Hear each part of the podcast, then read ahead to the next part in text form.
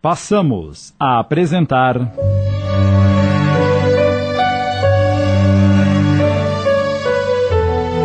O Jardim dos Girassóis. Obra de Lígia Barbieri Amaral, adaptação de Sidney Carbone.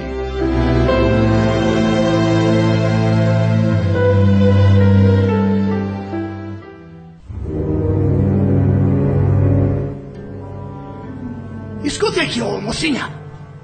Não me interessa se você é encarnado ou desencarnada. Só quero que saia da minha frente e não atrapalhe o nosso trabalho. Sinto muito. Nesse momento, o grupo de desencarnados foi rodeado por dez espíritos de luz que só então se fizeram visíveis. Com a simples força do olhar, estes trabalhadores hipnotizaram Xantipa e seus companheiros e os conduziram para a fila de desencarnados que subia em direção ao andar superior. Lá de cima, sentado ao lado de Xantipa, Alarica, Carmona e Titânia, em cadeiras plasmadas que flutuavam acima do solo material, Alberto, o único do grupo que mantinha plena consciência do que estava acontecendo, já que, dada sua aparente tranquilidade, não fora hipnotizado pelos irmãos superiores, observava curioso a tudo que se passava naquela pequena sala, localizada no andar de baixo, onde se concentravam os encarnados. João Vitor e Lenita haviam se acomodado em duas cadeiras no canto da sala, enquanto Dona Catarina conversava baixinho com dois senhores sentados diante de uma mesa coberta por uma toalha azul, no centro da qual havia um vaso de flores coloridas e vários livros sustentados por dois suportes. Assim que terminou de falar com os senhores, Dona Catarina tomou dois pequenos livros, intitulados Pão Nosso e Fonte Viva, e dirigiu-se a João Vitor e Lenita, entregando um exemplar para cada um. Pelo menos 15 minutos antes do início da reunião, é aconselhável que todos os presentes se concentrem na leitura de mensagens edificantes, como as que poderão encontrar nestes livros. Qualquer pessoa pode assistir a uma reunião como esta, dona Catarina? De forma alguma. Uma reunião mediúnica é como uma sala de cirurgia. Você já imaginou se os médicos deixassem entrar ali qualquer pessoa? É, seria um tumulto. Com certeza, a cirurgia e a própria saúde do paciente correriam sério risco. Pois então, da mesma maneira, para que uma reunião mediúnica funcione a contento, é necessário que haja todo um treinamento, a fim de que na hora exata ocorra um perfeito entrosamento entre todos os participantes, os quais deverão formar uma corrente vibratória forte e equilibrada. Na verdade, à exceção de vocês, todos nós que integramos esta mesa fazemos parte de um grupo de estudos de mediunidade. Se é assim, como é que eu e a Lenita, que não entendemos nada do assunto, podemos. vamos poder participar desta reunião? Antes de convidá-los a virem aqui, pedi autorização ao mentor espiritual do grupo, que concordou em recebê-los, dada a gravidade da situação que estão vivendo. Só podemos fazer isso em casos de emergência e com autorização do plano espiritual. Quer dizer que poderemos voltar? Talvez até antes do que imaginam. Pelo que pude observar, embora não saibam, vocês dois também são médiums. E, se eu não estiver enganada, logo, logo estarão fazendo parte deste mesmo grupo de trabalhadores encarnados. Médiums? Nós? Por favor, nos explique isso. A mulher, porém, não teve tempo. O relógio no fundo da sala marcava 7 horas e 45 minutos e o dirigente encarnado fazia sinal para que ela fosse se juntar às outras nove pessoas que já haviam ocupado seus lugares em torno da mesa. Algumas mantinham-se de cabeça baixa, outras concentravam-se na leitura de uma página, tal como Dona Catarina aconselhara João Vitor e Lenita. Ao acompanhar Dona Catarina com o um olhar, Alberto percebeu que numa das paredes da sala havia uma espécie de telão, o qual só podia ser visto pela plateia desencarnada. Às oito horas em ponto, uma das pessoas da mesa levantou-se e disse: Graças a Deus, a Jesus e a Maria de Nazaré.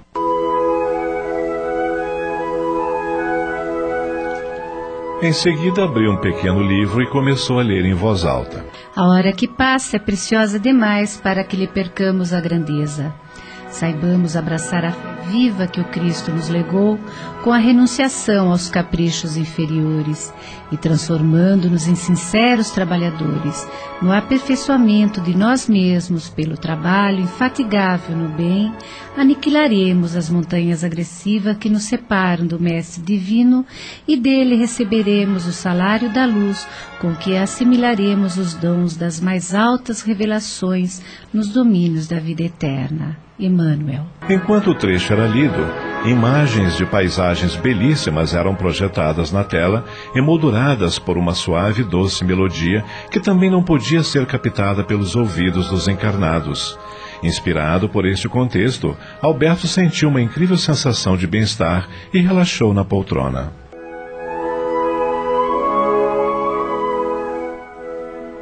Dando prosseguimento à reunião, ela abriu ao acaso o Evangelho segundo o Espiritismo e passou a ler a página em voz alta. A obsessão é a ação continuada que um mau espírito exerce sobre um indivíduo. Apresenta características muito diversas, desde a simples influência moral, sem sinais exteriores que se percebam, até a completa perturbação do organismo e das faculdades mentais. Ela obstrui todas as faculdades mediúnicas. Na mediunidade psicográfica, isto é, da escrita, ela se traduz pela teimosia de um espírito em se manifestar, não permitindo que outros se manifestem. Ao redor da Terra, a grande quantidade de maus espíritos, devido à inferioridade moral dos seus habitantes. Sua ação maléfica faz parte dos flagelos dos quais a humanidade é alvo na Terra. A obsessão, como as doenças e como todas as tribulações da vida, deve, pois, ser considerada como uma prova ou uma expiação e aceita como tal. Da mesma forma que as doenças são o resultado das imperfeições físicas que tornam o espírito acessível às más influências exteriores, a obsessão é sempre o resultado de uma imperfeição moral que dá acesso a um espírito mau. A uma causa física se opõe uma força física. A uma causa moral é preciso opor uma força moral. Para se preservar das doenças, fortifica-se o corpo. Para se garantir contra a obsessão, é preciso fortificar a alma. Daí, para o obsidiado, a necessidade de trabalhar a sua própria melhoria, o que muitas vezes basta para livrar-o do obsessor, sem o socorro de pessoas estranhas. Esse socorro torna-se necessário quando a obsessão degenera em subjugação e em possessão, porque o paciente perde por vezes a vontade e o livre-arbítrio. A obsessão é quase sempre o resultado de uma vingança exercida por um espírito, a qual muitas vezes tem sua origem nas relações que o obsidiado teve com ele em uma existência anterior. Em todos os casos obsessivos, a prece é o mais poderoso auxiliar na ação de esclarecimento do espírito obsessor. Estamos apresentando. O Jardim dos Girassóis. Voltamos a apresentar. O Jardim dos Girassóis. Uma adaptação de Sidney Carbone.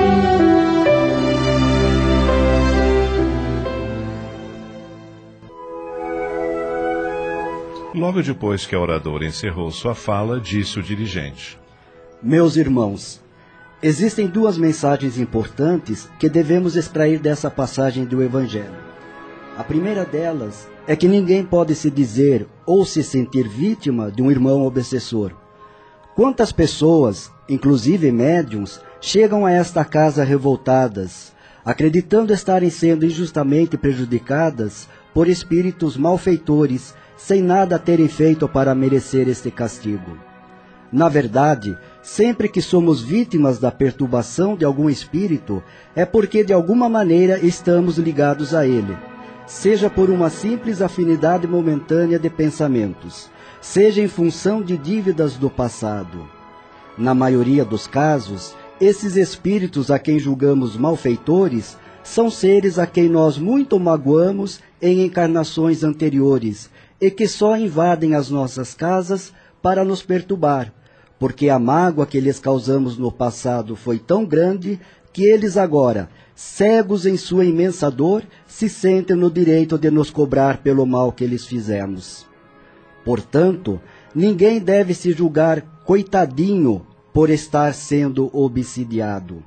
Ao contrário, devemos nos sentir responsáveis por ter causado uma ferida tão grande naquele pobre espírito e encontrar o meio de reparar nossos erros.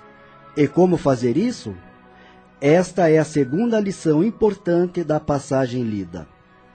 Sim, é verdade que nos esquecemos completamente do passado quando aportamos na Terra para uma nova existência. No entanto, devemos ter sempre em mente que cada nova existência é uma chance que Deus nos concede para reparar nossos erros do passado, e cientes disso, procurarmos nos aprimorar moralmente a cada dia. Perdoando os nossos irmãos na mesma maneira como gostaríamos de ser perdoados por nossas faltas, não fazendo aos outros aquilo que não gostaríamos que fizessem conosco, amando ao nosso próximo assim como nós amamos a nós mesmos. Só através do bom exemplo, do proceder reto, é que podemos convencer nosso irmão obsessor de, de que estamos mudados de que merecemos uma nova chance, de que ele também pode mudar, inspirado do nosso exemplo. E, sobretudo, devemos dar o exemplo do amor, orando por esses irmãos que nos incomodam, pedindo a Deus para que também tenha misericórdia para com eles, para que lhes ilumine o caminho, a fim de que possam enxergar os débitos que eles também estão acumulando ao insistir em desejo de vingança. Devemos entender que somente através do amor sincero e despretensioso podemos fazer com que esses espíritos compreendam que eles, assim como nós, têm tudo a perder praticando o mal e tudo a ganhar fazendo o bem. Não basta, porém, que digamos palavras bonitas em nossas preces, se o nosso procedimento não puder espelhar a essência dessas palavras. Em uma de suas inesquecíveis palestras gravadas em vídeo, nosso venerável irmão Divaldo Pereira Franco, por exemplo, nos narra o caso de um obsessor que o perseguiu durante anos a fio. Divaldo nos conta que tentou todas as formas de prece e de doutrinação para tentar ajudar aquele irmão sofredor, mas nada surtia o efeito desejado.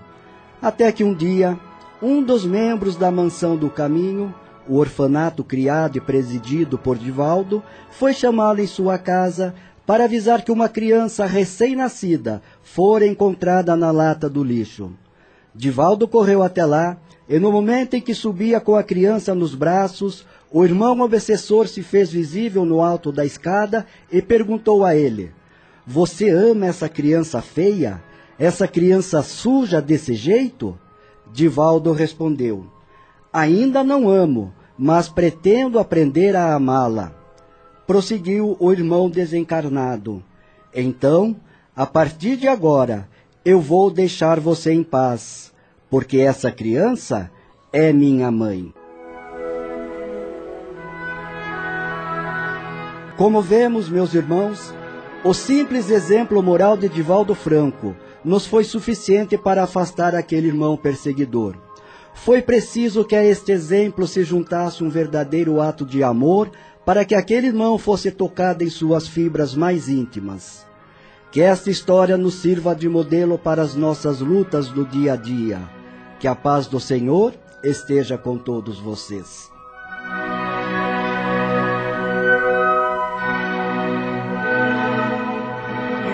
dirigente proferia seu discurso, imagens na tela invisível aos olhos humanos ilustravam suas palavras, de maneira a torná-las ainda mais claras para a plateia de desencarnados, que assim podia acompanhar a narrativa como se estivesse assistindo a um filme. No momento em que ele encerrou sua fala, muitos desses desencarnados choravam comovidos, inclusive Alberto. Xantipa, Titânia, Larica e Carmona, no entanto, mantinham-se calados como se estivessem indiferentes a tudo que lhes fora mostrado. Embora nem a plateia de encarnados nem a de desencarnados pudesse perceber, ao fim da palestra uma chuva de pétalas coloridas e perfumadas descia sobre todos os presentes, espalhando fluidos de amor e luz pelo local, e dissolvendo-se ao contato com os seres, como se absorvidas pelo organismo espiritual de cada um, conforme as suas necessidades. Após uma comovida prece de agradecimento feito pelo dirigente encarnado da sessão, as luzes então se apagaram, ficando a sala iluminada apenas por uma lâmpada avermelhada, e teve início a segunda parte da sessão. Orientados pelos trabalhadores da casa, os desencarnados se organizaram em uma fila e começaram a ser conduzidos, um a um, à mesa no andar de baixo, onde os médiums mantinham-se concentrados.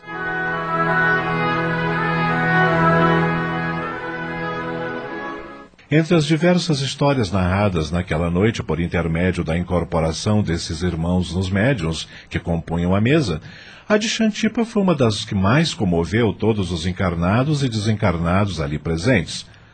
Ao aproximar-se da médium, já praticamente liberto dos efeitos da hipnose que o obrigara a permanecer no recinto até então, ele se mostrava bastante revoltado. Cambada de imbecis! Percebem que não adianta me dopar para me obrigar a ouvir essas baboseiras? Meu ódio é maior que tudo! Procure se acalmar, irmão. Estamos aqui para ajudá-lo a livrar-se desse ódio que tanto prejudica. Não gostaria de falar um pouco sobre as razões que o mantém preso aqui na crosta por tanto tempo? Eu sei que estou obsediando uma pessoa e que vocês acham que estou errado fazendo isso. Mas vou contar a vocês tudo o que passei por causa dela, para que no final me digam se eu tenho ou não tenho razão para fazer isso. É claro que você tem suas razões, irmão.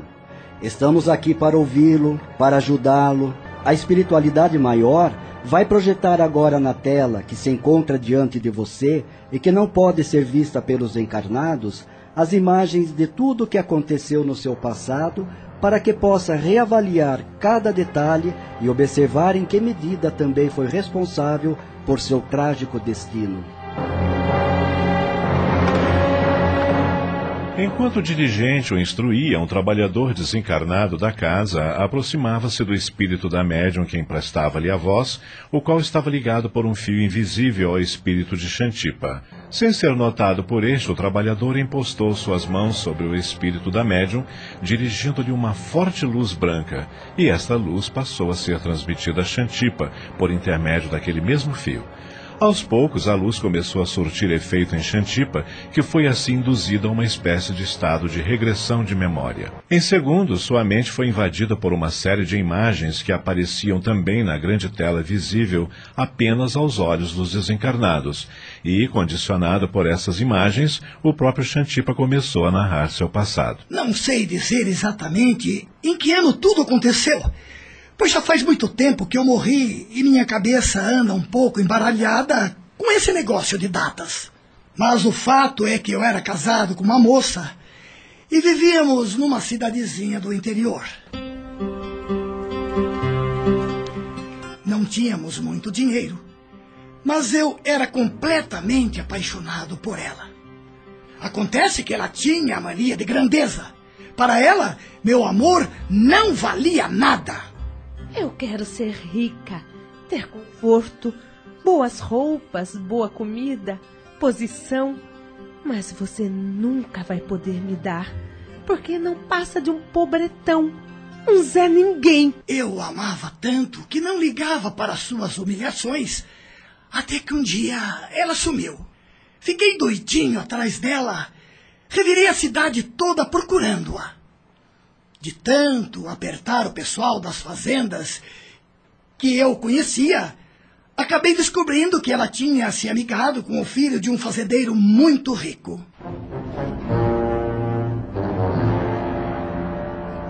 No princípio, tentei me conformar, achando que aquela era a lei da vida.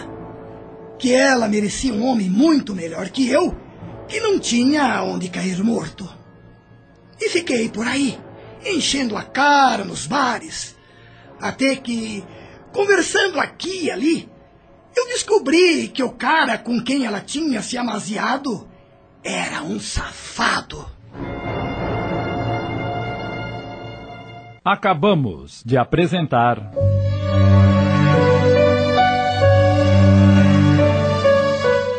O Jardim dos Girassóis.